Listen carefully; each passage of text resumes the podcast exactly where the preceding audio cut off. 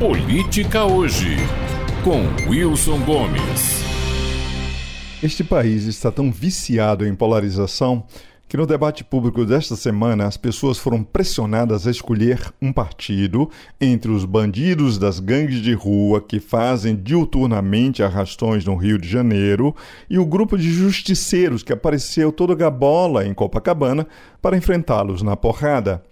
Ter que escolher entre justiceiros e bandidos é uma decisão que só tem cabimento em um universo amoral, em que já entregamos os pontos quanto à possibilidade de haver Estado, aplicação da lei e segurança pública. Ainda assim, uma escolha duvidosa. Mas de fato já tem gente basicamente exigindo que a esquerda adote os garotos pobres que fizeram arrastão e a direita fique com os vigilantes. É claro, dizem que a esquerda tem que ficar ao lado dessa gente da favela, cuja brutalidade é reativa à opressão estrutural. E, ainda mais, dessas pessoas que outros consideram que podem sofrer violência porque, historicamente, seus corpos não valem nada, como disse um escritor famoso. Tem sido assim quando a esquerda transforma uma pessoa em um corpo, um corpo negro, por exemplo, um salvo-conduto é imediatamente expedido e o cidadão, não importa o que tenha feito, não pode ser mais tocado.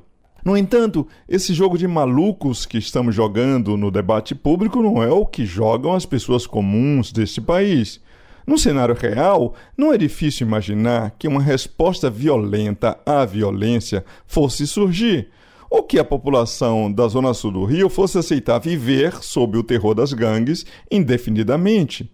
A população se sente de fato desamparada e quer respostas.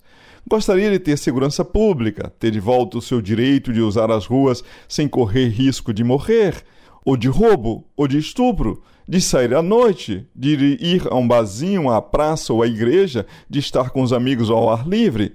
Mas se essa condição não está disponível, é óbvio que ela negocia com a realidade e aceita, ainda que provisoriamente, qualquer coisa que faça cessar a sensação de justiça, de estar à mercê da bandidagem, de ser presa fácil para as gangues que infestam a cidade.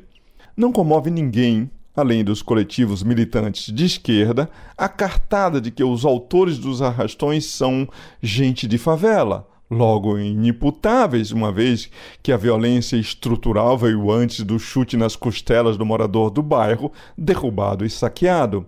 O argumento, inclusive, será considerado desrespeitoso ao morador real das favelas, que rala todo dia e suporta a dureza da vida sem se render ao crime. A cartada dos corpos negros historicamente subalternizados tampouco comove além da militância identitária pois todo mundo viu os vídeos e todo mundo montou em sua cabeça um perfil do membro das gangues que barbarizam a cidade. Aliás, quem vive a violência cotidianamente não precisa que ninguém lhe ensine de quem ele deve ter medo. Para quem vive a experiência constante de ser vítima do crime, as sociologias identitárias soam como uma discussão bizantina sobre o sexo dos anjos. As pessoas reais simplesmente têm medo de quem se parece com seu agressor.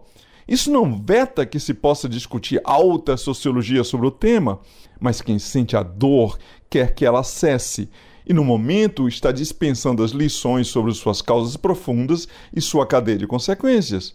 Ou mesmo revelações sobre o que ele deveria estar de fato olhando, segundo o sábio que veio explicar a dor que a vítima sente.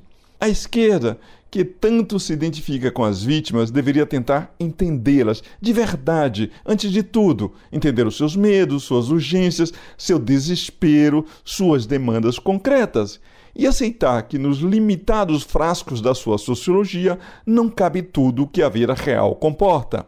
Ideologia não resolve o medo de ser assassinado ou agredido na porta de casa. Sociologia não é nada diante do morro na cara, da experiência de ser arrastada por atrás do tapume, da revolta diante do roubo do celular de que se precisa para trabalhar e do qual ainda se devem 10 prestações. Por isso, as vítimas entendem respostas imediatas na base da violência relativa que já se provaram inócuas em longo prazo, mas não entendem quem ignora a vítima concreta para escolher a vítima que a sua ideologia impõe. Para a maioria da população, não há uma escolha difícil quando se tem que escolher entre a solução instintiva, que diz que a violência que se responde com violência, e a solução esquerdista, que diz que criminosos são, na verdade, o Estado e o sistema, e que o criminoso imediato é, na verdade, uma vítima. Wilson Gomes, de Salvador, para a Rádio Metrópole.